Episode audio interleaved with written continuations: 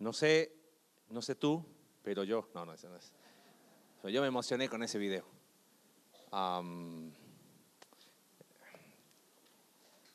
esta ruta está haciendo estragos, ¿ok? Varios me dijeron, no, ya, ya estaba bueno, ¿no? Jueces estuvo un poquito intenso y hablar de algo diferente viene bien. Claro, tenemos que ser eh, honestos al texto bíblico, por eso dijimos hasta dónde llegamos de jueces, bueno, hasta el último capítulo, ¿no? Con todo lo que hablamos el domingo pasado. Eh, hemos hablado mucho de, este Ruth, una, una, eh, ¿cómo le llamamos? amor en tiempos de jueces, ¿no? Pero creo que no, no, te olvides de lo que acabamos de ver. Porque si hay algo que hace a esta historia algo totalmente diferente quizás a lo que uno puede ver, es que es mucho más grande que aún lo que Ruth, Noemí, podían imaginar. Aún aquel que escribió el libro de Ruth.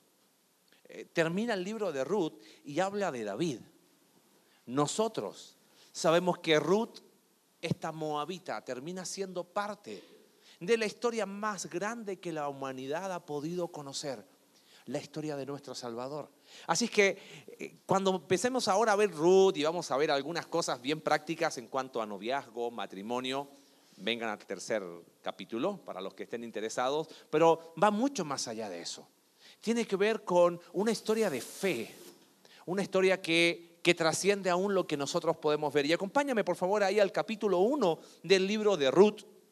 Y vamos a hacer un ejercicio hoy, vamos a leer el capítulo juntos, vamos a hacer algunas explicaciones, algunos énfasis, para después terminar viendo algunas lecciones juntos.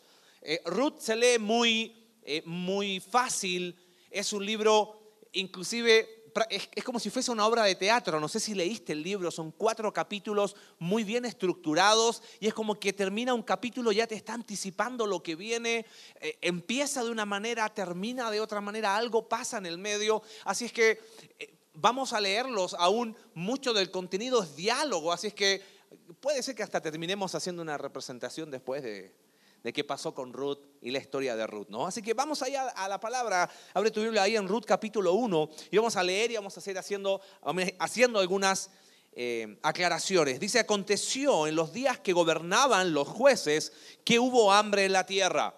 Vimos ya por varias semanas que el tiempo de jueces es quizás el tiempo más oscuro de la historia de Israel. Súmale a la oscuridad espiritual, ahora hambre. O sea, ya es como que peor no podía ser, ¿no? Los estudiosos dicen que esta historia está más o menos en los tiempos del juez Gedeón. Así que dice que hubo hambre en la tierra y un varón de Belén de Judá fue a morar en los campos de Moab. Belén a nosotros nos suena, Belén es el lugar donde nació nuestro Salvador. Sin embargo, Belén en realidad era una, es una aldea muy pequeña al sur de Jerusalén. Era un, lugar insignificante, podríamos decirlo. Estaba ahí esta familia, ¿no? Que hubo hambre, vamos a ver qué familia es. Este varón de Belén, producto del hambre, se fue a morar a Moab. Moab estaba eh, de Belén hacia el este, 80 kilómetros de Belén diríamos aproximadamente de aquí a Tequis, un poquito más allá, caminando, obviamente, no en auto, ¿no? Caminando fueron prácticamente dos a tres días aproximados lo que demoraron en llegar a ese lugar, que es el cálculo que se hace 30 kilómetros por día. Así que llegan a ese lugar de Moab. ¿Quiénes son? El nombre de aquel varón era Elimelech. Elimelech significa mi Dios es rey. El de su mujer era Noemí. Noemí significa placentera. Ah, los nombres de sus hijos eran Malón y Kelión. Malón significa débil, Kelión significa decaído. Ya vamos a ver qué significado eh, tiene este nombre muy particular con lo que sigue de la historia. Ah, dice Efrateos de Belén de Judá. Llegaron pues a los campos de Moab y se quedaron allí. Esa expresión de se quedaron allí tenemos que explicarla un poquito. En el idioma en que fue escrito el Antiguo Testamento es la idea de iban a, iban a por, un, por un corto tiempo, iban a morar por un corto tiempo. ¿okay? Tenían la intención, producto del hambre que había en Belén, de ir a Moab por un periodo corto de tiempo. Verso 3, y murió Elimelech, marido de Noemí, y quedó ella con sus dos hijos, los cuales tomaron para sí mujeres moabitas, extranjeras. Ya voy a aclarar eso. El nombre de una era Orfa y el nombre de la otra era Ruth. Y habitaron allí unos 10 años. ¿Qué te llama la atención? Habíamos dicho que cuando se fueron, la idea de esa expresión era que iban por un periodo que corto de tiempo y terminan quedándose 10 años. Es como el mexicano, mientras tanto para siempre, ¿no? Como el cartoncito que uno pone ahí en el... No, después lo arregló y lo dejó así. Muchas veces ante circunstancias adversas tomamos decisiones que pensamos que van a ser cortas. Bueno, esta familia se termina quedando 10 años en Moab. Murió su marido. ¿Qué sucede después? Murieron también los dos, Malón y Kelión. ¿Te acuerdas sus nombres? Decaído, débil. Dice que mueren sus dos hijos, quedando así la mujer desamparada de sus hijos y de su marido.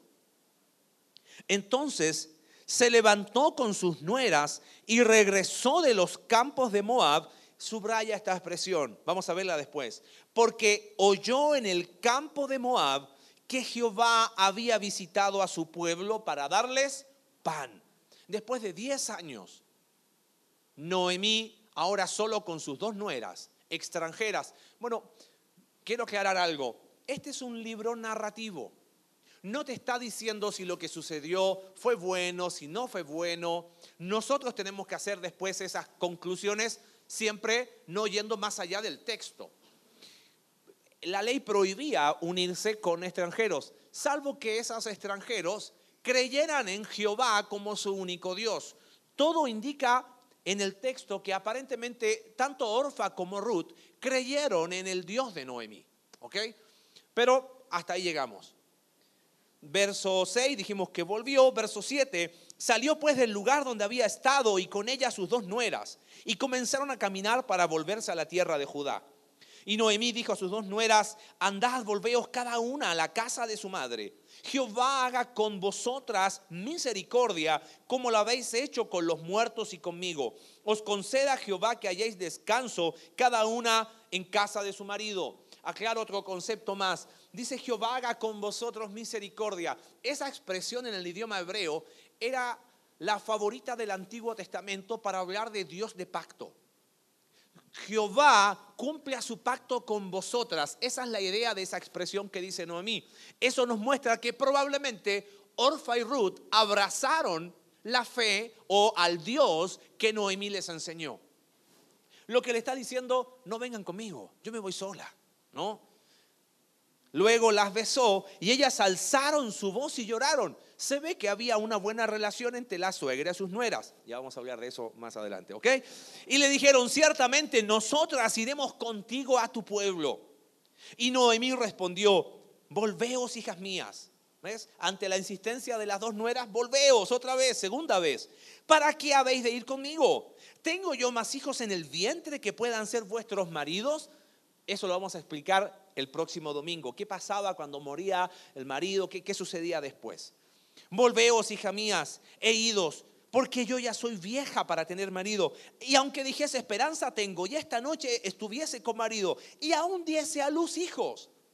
¿Habíais vosotras de esperarlos hasta que fuesen grandes? ¿Habíais de quedaros sin casar por amor a ellos? No, hijas mías. ¿Qué mayor amargura tengo yo que vosotras? Pues la mano de Jehová ha salido contra mí. Y ellas alzaron otra vez su voz y lloraron. Y Orfa besó a su suegra, pero Ruth se quedó con ella. Y Noemí dijo, he aquí tu cuñada se ha vuelto a su pueblo y a sus dioses, vuélvete tú tras ellas. La idea de vuélvete a tus dioses, o se volvió a sus dioses, es que volvió a estar en Moab con la influencia que había ahí. Pero mira lo que responde Ruth. No me ruegues que te deje Quizás este pasaje lo conoces, ¿no? Y me aparte de ti. Porque a donde quiera que tú fueres, iré yo. Y donde quiera que vivieres, viviré. Tu pueblo será mi pueblo, dice Ruta Noemí. Y tu Dios, mi Dios. Paréntesis. Si usaste este versículo cuando te casaste, o quizás hay algunas parejas que lo quieren usar para el día de su boda, no pecan haciéndolo pero esta es la expresión de una nuera a su suegra, ¿ok? Aquí no es una declaración de amor de dos chavos que se amaban. Si lo usaste, te debo repetir, no pecaste, pero eh, alguien que quiera decirle así a su suegra hoy, ¿no? Tu pueblo será mi pueblo. Donde tú vayas, yo iré. Nadie dice amén, nada, dice sí, yo, no hay voluntario. Bueno, seguimos leyendo, donde tú murieres, moriré yo, y allí seré sepultada. Así me haga Jehová, y aún me añada, pone a Jehová como testigo. Solo que solo la muerte hará separación entre nosotras dos. Debo confesar algo, estudiando en estas últimas semanas, hablando con Alex, decíamos, ¿qué tarea práctica podemos dar con un pasaje así? ¿Cuál piensas tú? Bueno, llama a tu suegra, uno, invítala a comer hoy, dos, eh, si está lejos, mándale un lindo video de mensaje diciendo que la amas. Y, más allá de la, del cotorreo y eso, si no lo puedes hacer es porque quizás algo no anda bien, ¿no? No, no, no, tiene que ver con que son las super amigas, y, pero, pero bueno, yo agradezco a Dios por mi suegra, ¿ok? Porque está en Chile. No, no. Este es el que se graba, así que me van a, mi suegro me va a llamar en la semana. Bueno, seguimos, verso 18. Y viendo Noemí, fíjate qué interesante, que estaba tan resuelta a ir con ella, no dijo más. Anduvieron pues ellas dos hasta que llegaron a Belén. Y aconteció que habiendo entrado a Belén, toda la ciudad se conmovió por causa de ellas y decían, ¿no es esta Noemí? Probablemente algunos comentaristas dicen que quizás hasta Noemí cambió su eh, fisonomía, su apariencia física. Probablemente producto de estos 10 años y con todo lo que había pasado, eh, la vieron y no podían creer que era Noemí. Y ella le respondió, no me llaméis Noemí. Noemí significaba placentera, sino llamadme Mara. Mara es, eh, significa amargura. Porque en grande amargura me ha puesto el Todopoderoso. Mira qué interesantes expresiones, ahora las vamos a explicar. Yo me fui llena pero Jehová me ha vuelto con las manos vacías. ¿Por qué me llamaréis Noemí? Ya que Jehová otra vez ha dado testimonio contra mí y el Todopoderoso me ha afligido. Así volvió Noemí y Ruth, la moabita, su nuera con ella. Y volvió de los campos de Moab y llegaron a Belén. Y subraya esta última expresión, al comienzo de la siega de cebada. ¿Cómo podemos unir toda esta eh, narración en un concepto. Eh, eh, quizás tú decías, oye, pero yo esperaba ya la historia de Ruth y qué pasó. Ya van a aparecer más personajes en esta historia real. Pero si hay algo que uno puede ver como hilo conductor en este capítulo, yo creo que es la fe. De alguna manera, Orfa expresó un tipo de fe. Noemí amargada y dolida y deprimida, vamos a hablar de eso, expresó también un tipo de fe. Aún Ruth, con la resolución que tuvo, expresó otro tipo de fe. Por eso si pudiésemos colocarle un título quizás a la predicación de hoy, sería fe en acción.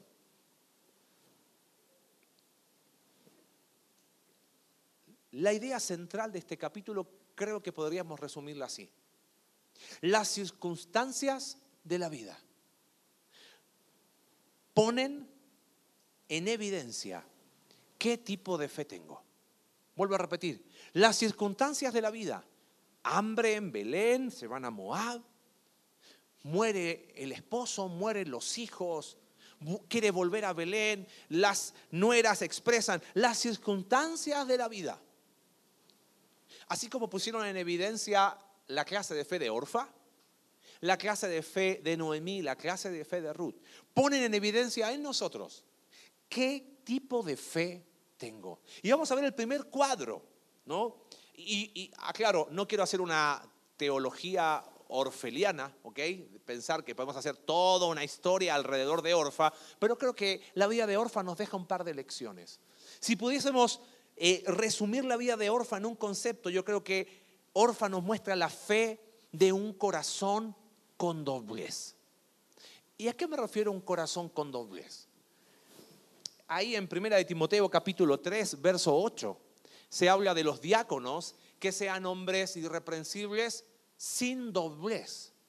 ¿A qué se refiere esto de doblez? Mira, quizás lo pudiésemos explicar de esta manera. La palabra doblez, ahí en 1 Timoteo 3.8, tiene que ver con doble discurso, con a veces nos pasa a nosotros que decimos una cosa y terminamos qué?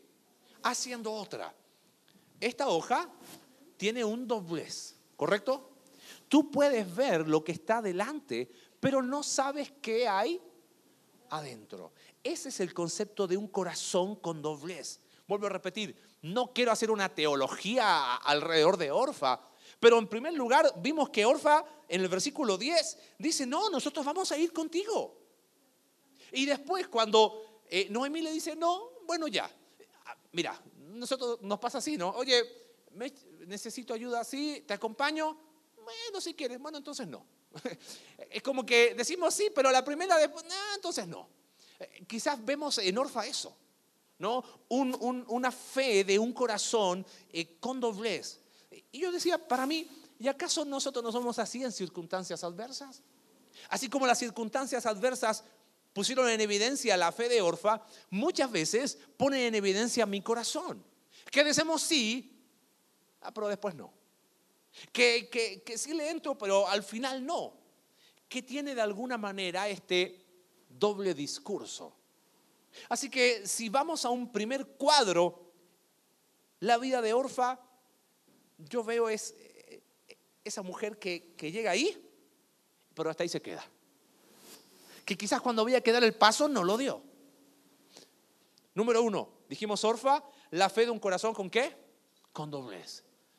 Pero ¿de qué más se habla acá? Es de Noemí y Ruth. Y si algo quizás llamó la atención de, nosotros en la lectura y, cuando vimos recién el capítulo 1, es que, ¿cómo podríamos resumir la vida de Noemí? Yo aquí quiero eh, caminar con mucho cuidado y con mucha delicadeza.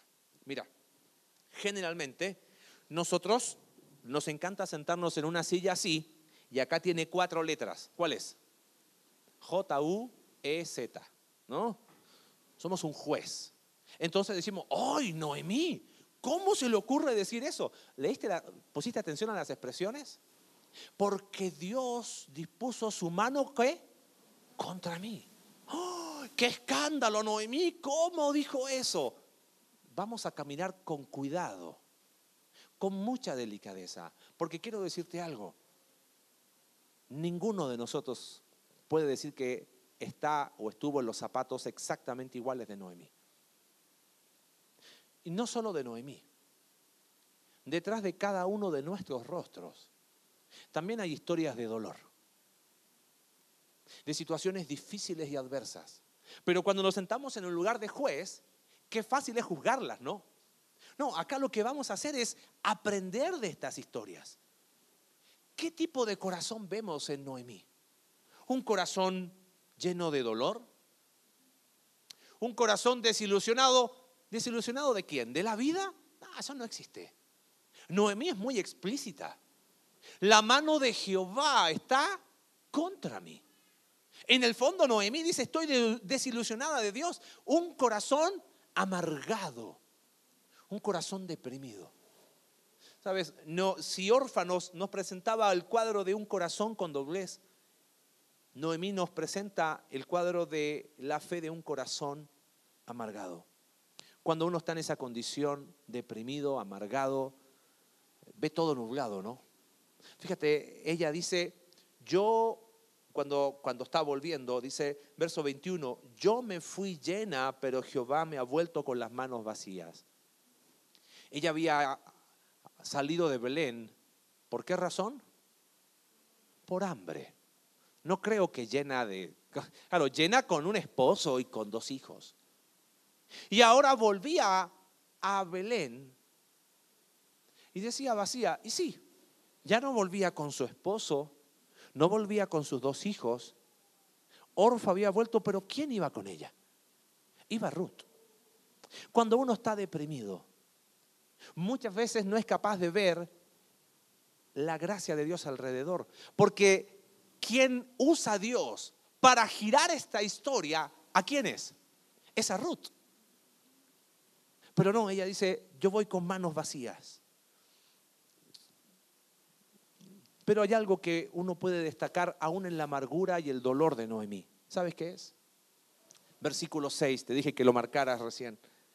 Entonces dice que se levantó con sus nueras y regresó de los campos de Moab. ¿Por qué razón?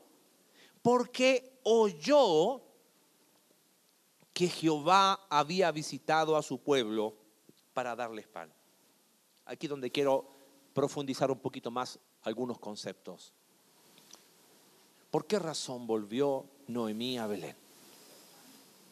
¿Volvió simplemente porque escuchó que había pan? ¿O va más allá? Ella oyó que Jehová. Y eso me recuerda a Romanos capítulo 10, verso 17. La fe viene por qué razón? Por el oír. Noemí, a pesar del dolor que estaba pasando, a pesar de ver todo nublado, hubo algo que hizo la diferencia. Su fe. Y aquí es donde yo quiero quizás profundizar un poquito más, ¿no? Necesitamos derribar un mito. Ya este miércoles vamos a hablar de mitos de los límites. Bueno, hay un mito que tenemos que derribar. ¿Sabes cuál es? El mito de la fe perfecta. ¿Cómo es ese mito de la fe perfecta? Yo he escuchado personas hablando con ellas, no, yo nunca he dudado de Dios. Yo jamás he bajado la mirada de Jesús.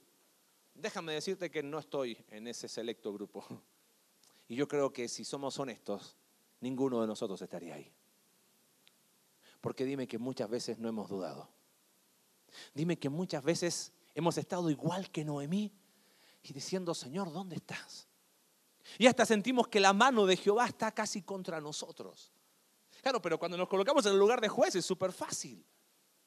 Eh, me encantaría decirte que por eso, que no, nunca, jamás. ¿Sabes las veces que he dejado de mirar a Jesús? Para mirar las circunstancias y ver que, que al igual que Pedro, las olas ya me estoy hundiendo. Me encantaría decirte que he estado en ese selecto grupo, pero ¿sabes qué? Creo que aún los que dicen que nunca estuvieron ahí, probablemente sí estuvieron, pero no lo reconocen, ¿no? ¿Por qué hablo del mito de la fe perfecta? Porque en ningún momento en la escritura se les pide a los hombres tengan una fe perfecta, porque no existe. Es imposible desde el punto de vista humano. Quizás de alguna manera si lo pudiésemos graficar, la vida de Noemí pendía de un hilo que estaba a punto de cortarse. Noemí había perdido absolutamente todo. Su esposo, sus hijos, la posibilidad de seguir, estaba en, tierra extranjera, pero algo aún había en su corazón dolido y amargado. ¿Qué es lo que era? Fe. Pero te quiero aclarar, no es fe en la fe. ¿eh? ¿Has escuchado ese concepto, no? Oh, yo tengo una fe en Dios que yo sé que porque le oro así. No, no, no. No es fe en la fe. La fe solo es fe cuando tiene ojos para quién? Para Dios. Es el objeto de la fe, Dios, lo que hace la diferencia. De alguna manera, lo que hace Noemí es plasmar la siguiente idea. Cuando hablamos de fe en Dios, no se trata de perfección. Porque no vemos en Noemí un corazón perfecto. Pero ¿sabes de qué se trata? De acción. Cuando hablamos de fe en Dios, no se trata de perfección, sí de acción. Entonces Noemí, aún en el dolor de su corazón, de no entender las circunstancias, de prácticamente decir, esto es imposible que mejore, pero yo voy a volver a Belén. ¿Te das cuenta? Aún en medio de su dolor, tuvo ojos para Dios. Porque cuando hablamos de fe, no se trata de perfección, pero sí se trata de acción.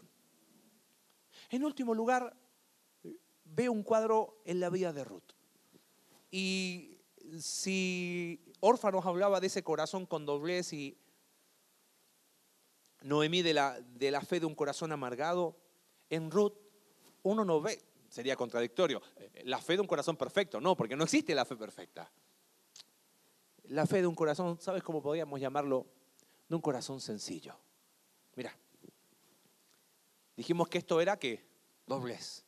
¿Qué sería sencillo? Aquí está. ¿Qué hace Ruth cuando expresa su fe en palabras? Le dice Noemí. Quiero que guardes este concepto. ¿Sabía Ruth cómo era Belén? No tenía idea. Es más, era una extranjera yendo a un lugar. Noemí la aceptaba, pero ¿y el resto de la familia? ¿Y el resto de las mujeres judías en Belén? qué escándalo que Noemí volviera con una moabita. Pero lo que tiene Ruth es una fe sencilla. Noemí, eh, yo pienso, podríamos hablar tanto, ¿qué impacto la vida de esta mujer Noemí? Que Ruth dice, eso quiero yo. Donde tú vayas, yo iré. Ese Dios que tú vives, yo quiero estar. Y, y Noemí estaba amargadísima, pero caminó a Belén. Fue en acción. Y Ruth tuvo la sencillez de creer en Dios, aunque no, no veía mucho más allá. Tiene que ver con honestidad, con transparencia. Pablo lo dice así en 2 Corintios capítulo 1, verso 12, porque nuestra gloria es esta, dice Pablo, el testimonio de nuestra conciencia, que con sencillez y sinceridad de Dios, transparencia, honestidad, aquí esto es lo que soy, dice, no con sabiduría humana, sino con la gracia de Dios, nos hemos conducido en el mundo y mucho más con vosotros. Sabes, Ruth nos muestra ese corazón lleno de convicción, de resolución, de una fe sencilla que dice, yo voy. Pienso en la, en la fe sencilla de Abraham. ¿Recuerdas a Abraham cuando Dios le llamó? Le dijo, vete de tu tierra, de tu parentela. ¿A dónde? a la tierra que yo te mostraré. Y no le apareció a Abraham un holograma mostrándole en tres dimensiones cómo era la tierra, ni le mandó a Abraham la ubicación en Google Maps para saber dónde era. Pero ¿sabes qué hizo Abraham? Dice Hebreos capítulo 11, verso 8, que por la fe Abraham, siendo llamado, obedeció para ir al lugar que había de recibir como herencia. Salió sin saber a dónde iba.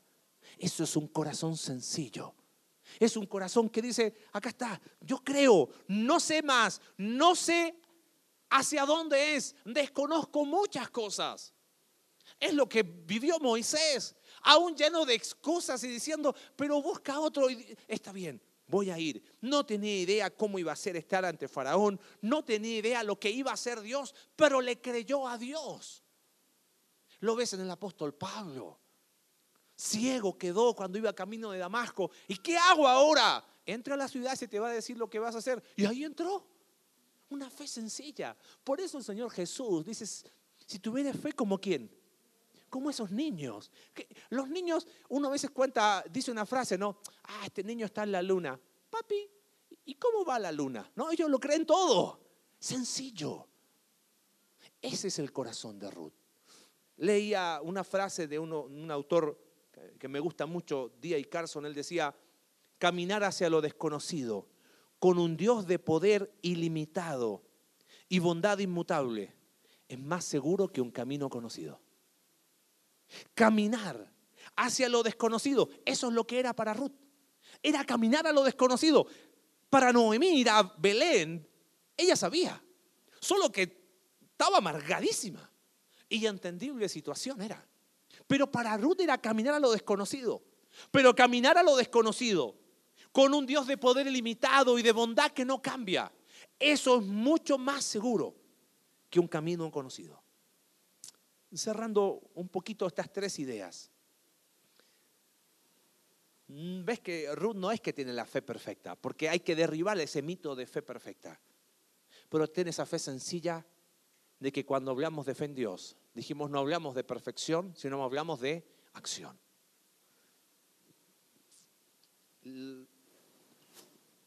Las circunstancias de la vida, dijimos al inicio, que ponen en evidencia qué tipo de fe tengo. Y quizás pensando en algunas cosas prácticas, pensaba en Orfa. Yo dice, decía, ¿cuánto de Orfa tengo en mi vida? Entonces, pensemos en un ejercicio práctico. Orfa que llegó hasta ahí, y ahí se quedó. Dijo una cosa, terminó haciendo otra. ¿Te acuerdas lo que nos pasa a inicio de año? Nos da eneritis, ¿no? Esa capacidad de proponernos 10.000 cosas que nunca vamos a hacer. Y las ponemos y hasta, hasta le damos algún toque espiritual, oramos y hacemos 10.000 cosas. ¿Dónde están esas tareas? Y yo pensaba, a ver, ¿qué tareas espirituales? ¿Qué metas espirituales? ¿Qué Mira, no nos vayamos a enero. Durante el tiempo que hemos estudiado el libro de jueces, vimos muchas cosas prácticas respecto a familia y nos desafiamos mutuamente a tener decisiones drásticas respecto al hogar. ¿Te acuerdas, ¿Te acuerdas derribar los ídolos que hay en nuestro hogar. Y sí, sí, y quizás pasaron tres semanas y ya se me olvidó. Eh, un hombre que estudió el comportamiento humano en el siglo pasado, él se dedicó a ver no tanto las personas enfermas, sino decía, las personas declaradas sanas tienen ciertas características. Y repasando unas notas viejas encontré esta frase. Dice, las laderas de la incertidumbre. Se blanquean los huesos de millones de personas que en el umbral de la victoria se sentaron a esperar y esperando murieron. Iglesia, qué peligro llegar al mismo umbral como orfa y quedarnos ahí. Cuando hablamos de fe en Dios, no hablamos de perfección, hablamos de acción. Pero qué peligro quedarte ahí y solo allí. Quizás hay que quitar mucho de orfa, ¿no? Pensaba en Noemí y en Ruth como unirlas en algo, ¿no?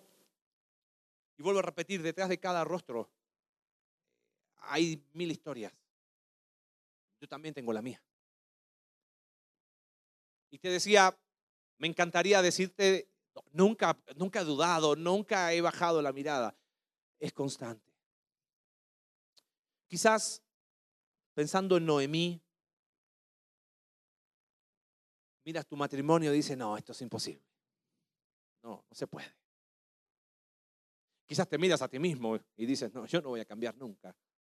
Y quizás la incredulidad empezó a ganar.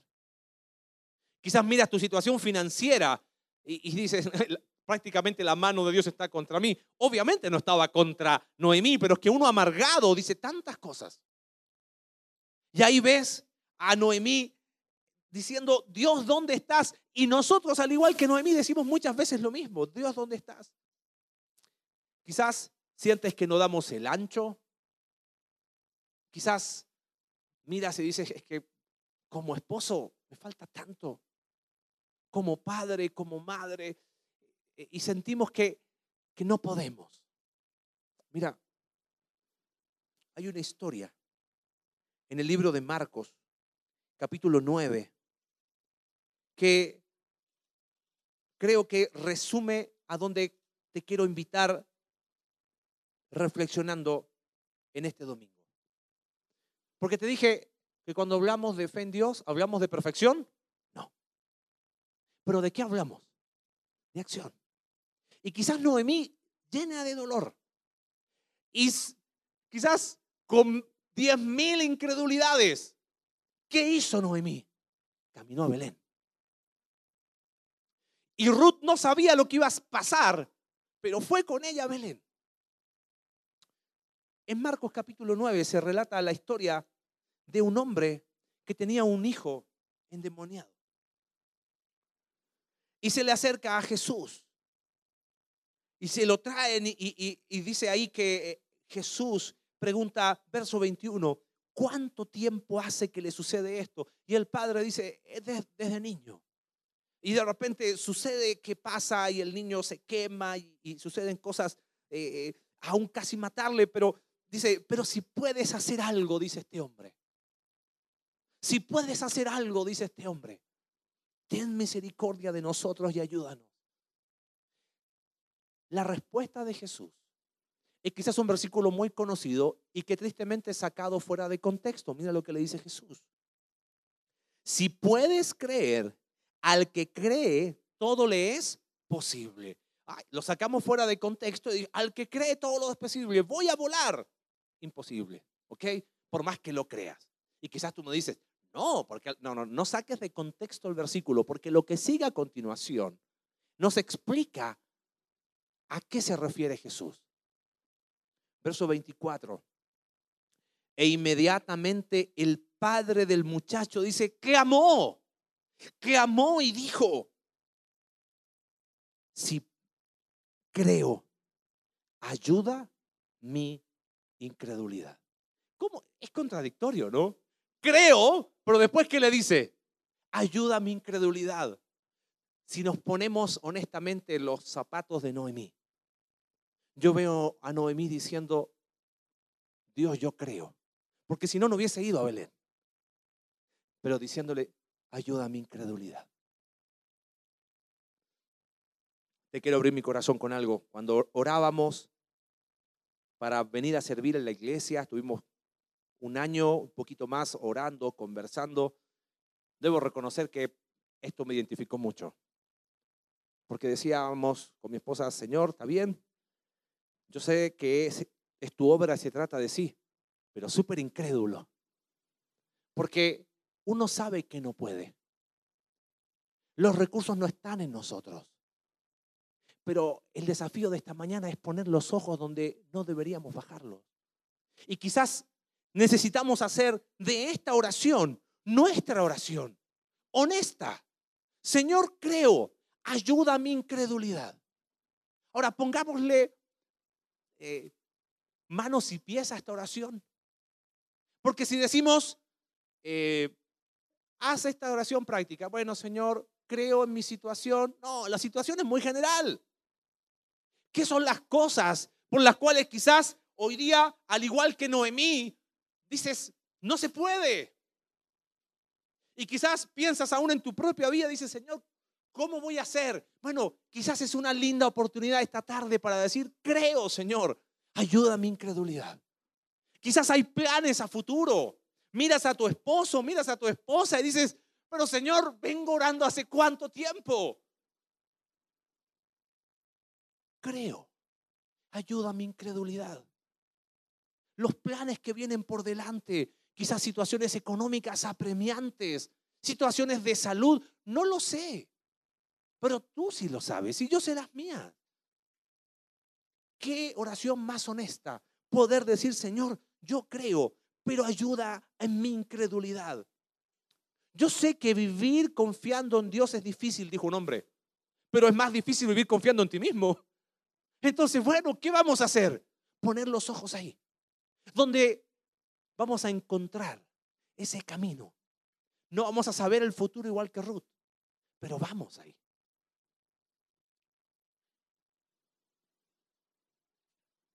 Quizás para ti la pregunta o la pregunta que surge es, pero si acaso Dios no es soberano y, y para qué orar así si al final Él hace lo que Él quiere? Dios es soberano, sí, y como Él hace lo que Él quiere, Él pone las reglas. ¿Y sabes cuál es la regla que Él puso? Hebreos capítulo 11, verso 6. Porque sin fe es imposible agradar a Dios, porque es necesario que el que se acerca a Dios crea que le hay y que es galardonador de los que le buscas. A veces pensamos que las historias más increíbles de Dios se trata de superhéroes, de acciones osadas, casi tipo mitología. Nunca te olvides que las historias más increíbles que Dios escribe tiene en su guion fe en Él. Las historias más increíbles que Dios escribe tienen en su guion fe en Él. Piensa esto. Vimos en el video inicial. Ruth sabía que iba a terminar siendo familiar de David. Ruth sabía que iba a estar en la genealogía del Señor Jesús. No, pero sabes que había en el guion de esa historia fe en Dios. Hagamos de esa oración de aquel Padre nuestra oración. Si quizás te identificaste con Orfa esta tarde, no te quedes en el umbral, sin doblez. Quizás es Noemí quien más te identifica. Señor, ¿a quién iremos?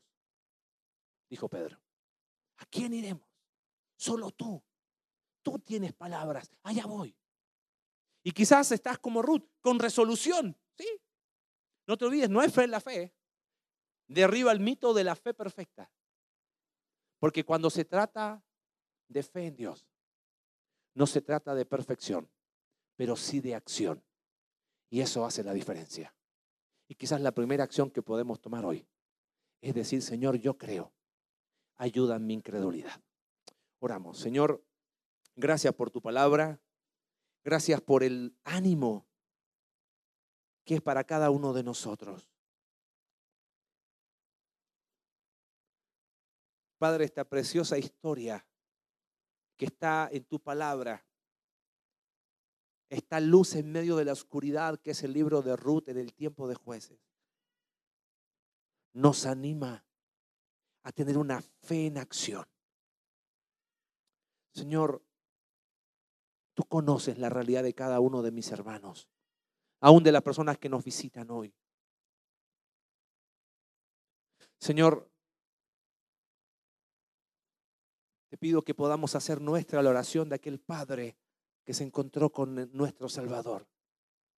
Y mientras oramos ahí en silencio, yo te quiero animar a que puedas decirle a Dios, Señor, yo creo, ayuda en mi incredulidad. Tú sabes qué es eso que pesa en el corazón. Yo no lo sé. Pero dile a Dios, Señor, yo creo. Ayuda en mi incredulidad.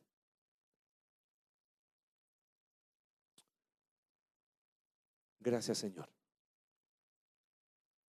Porque para acercarnos a ti, no estableciste reglas morales. Estableciste un camino de fe, por gracia, por medio de la fe. Somos parte de tu historia, por gracia, por medio de la fe. Y hoy nos sigues invitando a ser parte de esa historia, por gracia, por medio de la fe. Gracias Señor. Oramos en el nombre de Jesús. Amén.